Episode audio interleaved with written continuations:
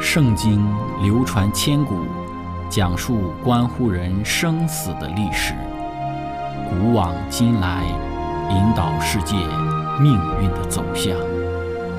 圣经历经风雨，见证真爱永恒的真理，惊天动地，拯救堕落罪孽的生灵。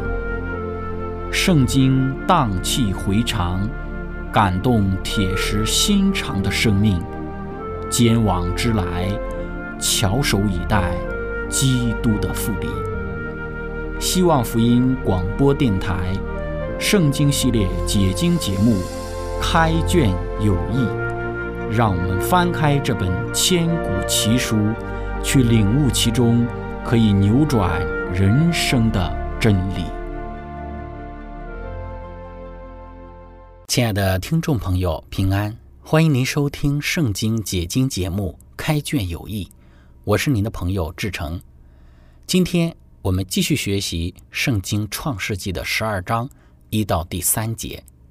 经上记着说：“耶和华对亚伯兰说：‘你要离开本地本族富家，往我所要指示你的地去。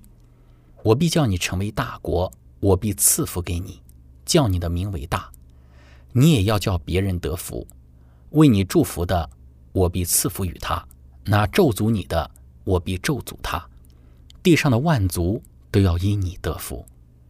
亲爱的朋友，今天我们一起学习的主题是信心的三项指标。开始学习之前，我们一起聆听一首诗歌：《圣洁全能主》。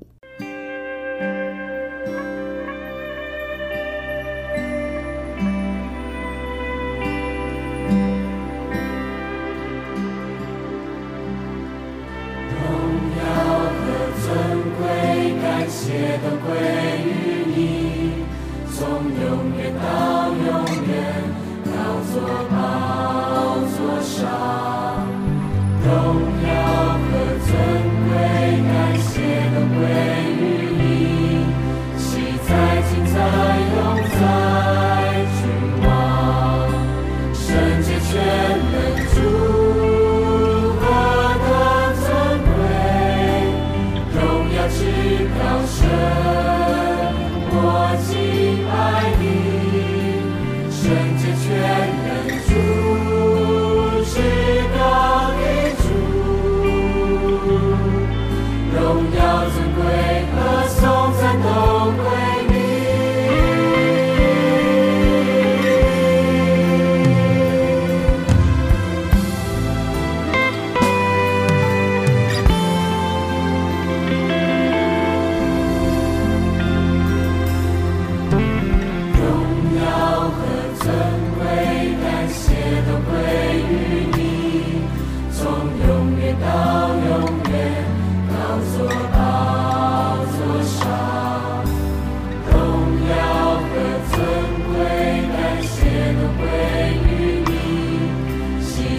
心在游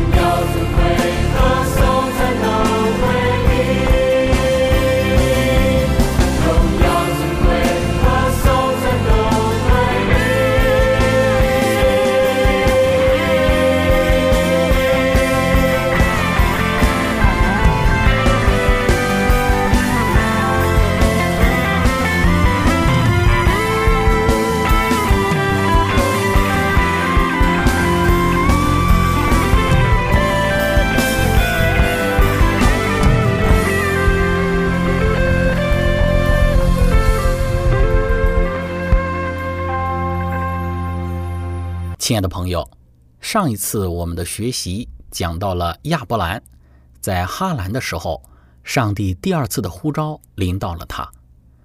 那么第二次的呼召有三大部分的内容。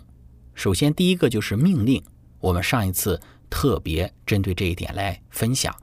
然后就是应许，最后是赐福。那么我们强调了应许和祝福是在遵循上帝的命令之后才能够得到的。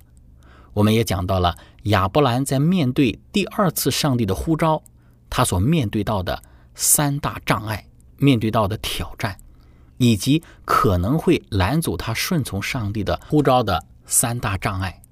但无论如何，亚伯兰还是听从上帝的吩咐，最终带着自己的妻子和自己的侄儿罗德前往上帝指示他去的地方，顺从了上帝的命令。在第二次。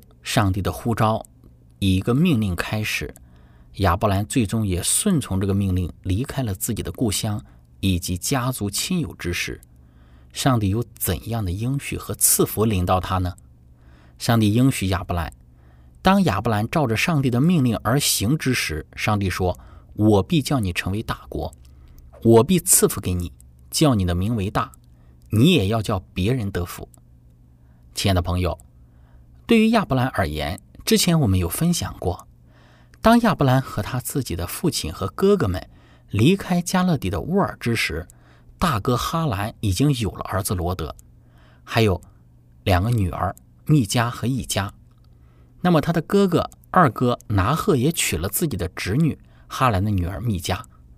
虽然圣经在创世纪十一章没有讲到密加有没有为拿赫生下儿女。但是在创世纪十一章之中，将撒莱与密加并列论述的同时，也讲到了撒莱的不能为亚伯兰生育的问题。显明密加似乎已经为拿赫生了孩子。这对于年迈的亚伯兰而言，上帝在第二次的呼召临到亚伯兰的时候，上帝的应许要他成为大国，该如何的理解以及如何的去实现呢？那么。在圣经注释当中有说到，上帝为亚伯兰的应许是叫他成为大国。亚伯兰离开本家和故土的报偿也被说明。当他看到他作为一个老人连孩子都没有时，亚伯兰肯定会想：这应许将如何应验呢？上帝不可能是指亚伯兰的仆人、牧人和看守他羊群的监工将组成所应许的国度。亚伯兰是如何理解上帝所说的这个“大”字呢？他是不是指人数或影响力，或在属灵事物方面的伟大呢？我们说，只有信心的眼睛专注于上帝的应许，才能穿透未来而看到肉眼所不能看到的事物。亲爱的朋友，在这里这一段话很重要。只有信心的眼睛专注于上帝的应许，才能穿透未来。而看到肉眼所不能看到的事物，那么对于亚伯兰而言，即便自己已经年届七十五岁，即便自己当前还没有任何的子嗣，即便自己的妻子撒莱不孕不育，但他的信心让他看到这个大国的应许一定会在他的生命之中实现。虽然他不知道是用什么样的方式实现，因为他相信这是上帝的应许。肉眼没有任何的看见，当下也没有任何可能成为大国的条件，但就是这样子，凭着信心，他离开了他的本族父家。亲爱的朋友，在这里我们看到了亚伯兰的信心之体现。那么有几个方面是要我们学习的，在面对上帝对于我们的应许之时，如何去看待那些在我们生命中似乎不可能实现的应许呢？亚伯兰所有的表现有几方面值得我们去效法。首先是不要凭着当前的环境做判断。亚伯兰没有子嗣，没有孩子，他的家族兄弟都已经有了自己的孩子，那么自己的妻子撒莱又不能生育，这对于亚伯兰而言，这些问题足以让他感到困惑了。当前的这些环境也足以让他丧失信心。但是我们看到。亚伯兰并没有因为眼前的这些环境而丧失信心，觉得受到的应许不可能成就。他没有，他乃是回应了上帝的呼召，相信上帝的应许。因此，我们说他没有根据眼前的环境做出上帝的应许能或者是不能成就的判断。上帝说要使他成为大国，这个应许是上帝发出的。即便自己当前的环境不可能使这个应许成就，但就因为这是上帝的应许，那么他就相信和接受就好了。就因为上帝这么应许了，那就全然的不怀疑、不疑惑的接纳就可以了。这是亚伯兰之信心的第一个表现，就是不凭当前的环境做判断。那么，亚伯兰的第二个对于成为大国的应许之信心的体现，就是离开。他的家族亲友，有时候我们要知道，不是首先看到这个应许的成就，然后去做决定；不是首先看到这个应许在哪一种的环境中比较有可能实现，然后就在那样的环境之中去逗留。我们说这不是真的信心。对于亚伯兰而言，逗留在他的家族环境之中，从人的角度和眼光来看，成为大国会更容易一些。为什么？因为如果亚伯兰与他的哥哥拿赫在一起，一起的团结发展，一起的努力，那么这就会使上帝的应许更容易的实现。毕竟我们说兄弟同心，其利断金，一起的奋斗，一起的发展，将来一定能够有更好的出人头地的机会，在人间成就一番的作为。而上帝应许他成为大国，那不也就顺理成章的成就了吗？但是上帝对于亚伯兰的呼召是要他来离开自己的本地本族富家。上帝是要亚伯兰成为大国，不是让他在自己的家族或者是借着自己的家族势力，然后发家成为大国。上帝要单单的借着亚伯兰，要只是借着亚伯兰，从亚伯兰他一人这里要亚伯兰成为大国。因此，亚伯兰的信心之表现。就是离开本地本族富家，离开家族亲友，完全的信赖上帝对于他的带领，敞开自己的生命，让上帝在他的生命中去成就上帝自己的应许。亲爱的朋友，对于亚伯兰离开自己的亲友这一点，在《先祖先知》这本书之中有这样的论述：今日许多的人也要像亚伯拉罕一样受到考验。他们虽然听不到上帝直接从天上向他们说话的声音，但是他用圣经的教训和天意的安排呼召他们。上帝或许要他们放弃一个得财富和享尊荣的事业，辞别意气相投的益友，离开本族，到那显然只有克己艰辛和牺牲的路上去。上帝有一种工作需要他们去做。而安逸的生活和亲友的影响会妨碍他们造就一种完成此功所必须的品格。上帝要他们避开人的影响，抛却人的援助，而感到只需要他的帮助，单单的依赖他。这样，上帝就可以向他们显示自己。有谁准备响应上帝的呼召，而放弃原有的计划和亲密的朋友呢？有谁愿意接受新的使命，进入未曾传过福音的地区，以坚定和乐意的心做上帝之功，并为基督的缘故而把失去的看作为对己有益的呢？凡这样做的人，就是有了亚伯兰的信心，也必与他同享极重无比、永远的荣耀。而现在的苦楚，若比起将来要显于我们的荣耀，就不足介意了。当亚伯兰。还在加勒底的乌尔之时，上帝第一次从天上呼召他，他就遵命搬到哈兰去。他的父亲随着他直到此地为止。这时他们还是一面拜偶像，一面敬拜真神。亚伯兰留在这里，直到他父亲塔拉去世的时候。及至塔拉死后，上帝吩咐他离开父亲的故里，再往前去。他兄弟拿赫和拿赫的家属却留恋他们的家乡的偶像。因此，除了亚伯拉罕的妻子撒拉之外，只有那早已亡故的哈兰的儿子罗德愿意和亚伯兰同过漂流的生活。然后，那从米索不达米亚出发的人数已是相当的可观了。亚伯兰现在已经拥有大群的牛羊，因为牛羊就是东方人的财富。他又有许多仆人和随从。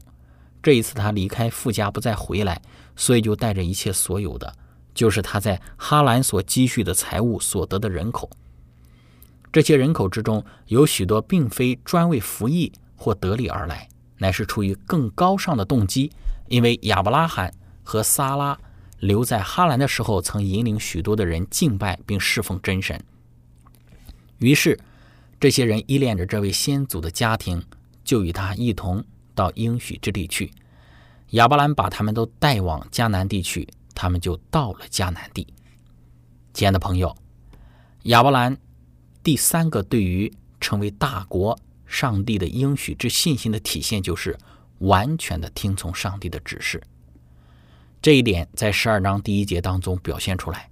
上帝说：“你要离开本地本族富家，往我所要指示你的地去。”也就是亚伯兰要完全的依从上帝的指示，去往迦南地是上帝的指示，上帝也指示了亚伯兰前进的方向，也清楚的告知了亚伯兰要去到哪里。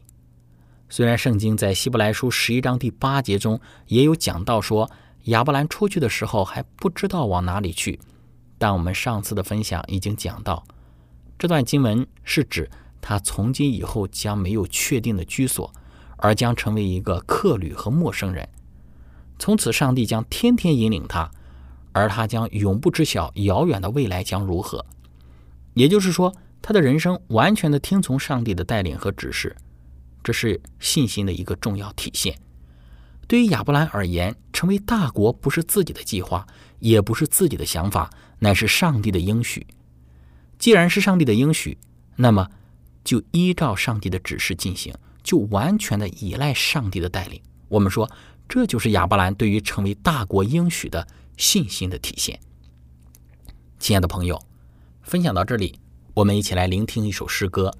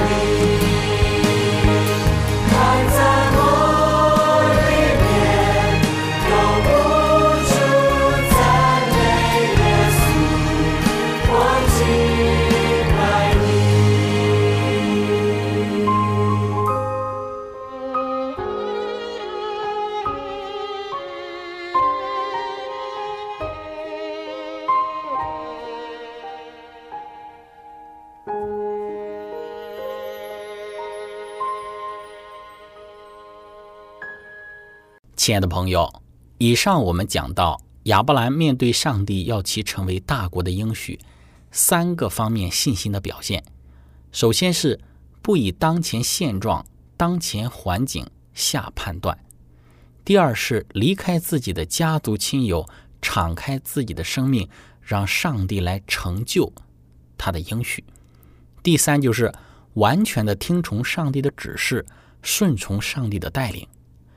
当然，我们说固然亚伯兰有伟大的信心，但后来我们也看到亚伯兰也有跌倒的时候。就是想透过自己的方法来帮助上帝实现他自己的应许，但最后我们也看到的就是失败，还是要回到上帝的计划和道路上来，最终成为大国的应许才能够实现。那么，亲爱的朋友，对于今日的我们，这三个方面信心的功课是我们一生都要去学习的，因为有时候我们会因为我们所处的环境而怀疑上帝的应许。确实，在我们的信仰生活中，环境会给我们的人生带来很大的影响。之后，我们的学习会看到环境是如何影响着亚伯兰的信仰。但是，最开始之时，亚伯兰的信心是没有看他当时环境的，不然他就不会离开哈兰，走向迦南地的道路。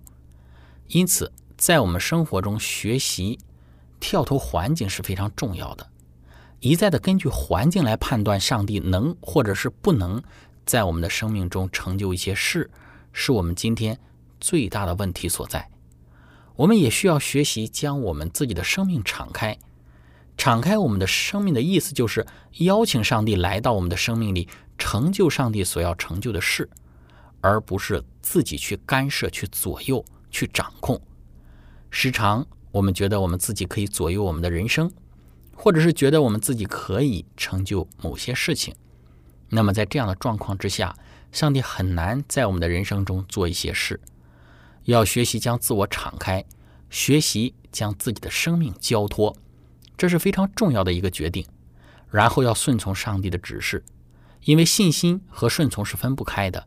我们不能说我们有信心，但是我们却仍然照着自己的计划行事，而不顺从上帝的带领。因此，要学习顺从上帝，按照上帝的指示来行走我们的人生道路。那，亲爱的朋友，或许当我们探讨这三个方面信心的体现之时，我们会觉得有一定的抽象。但事实上，我们知道说这一切并不抽象，因为这些都是实实在在的，在我们的日常生活之中可以做出判断的指标。面对任何的问题和考验临到的时候，我们都可以做出这样的参考。那我想，在以我们当前的环境来替上帝做出判断，我们说这是非常大的一个问题。愿主能够帮助着我们，使我们不要用自己的想法以当前的环境来替上帝做出能或者是不能的判断，也不要用自己的方法来去替上帝去成就一些的事情。同时，让我们始终如一的保持走在上帝所指示的道路上，如此行，我们的信心会被建立。亲爱的朋友，今天我们的分享就到这个地方。如果您想与我们有更多的互动，您可以写电子邮件给我们，我们的电邮地址是 z h i c h e n g at v o h c 点 c n。感谢您，愿上帝赐福您。我们下次节目再见。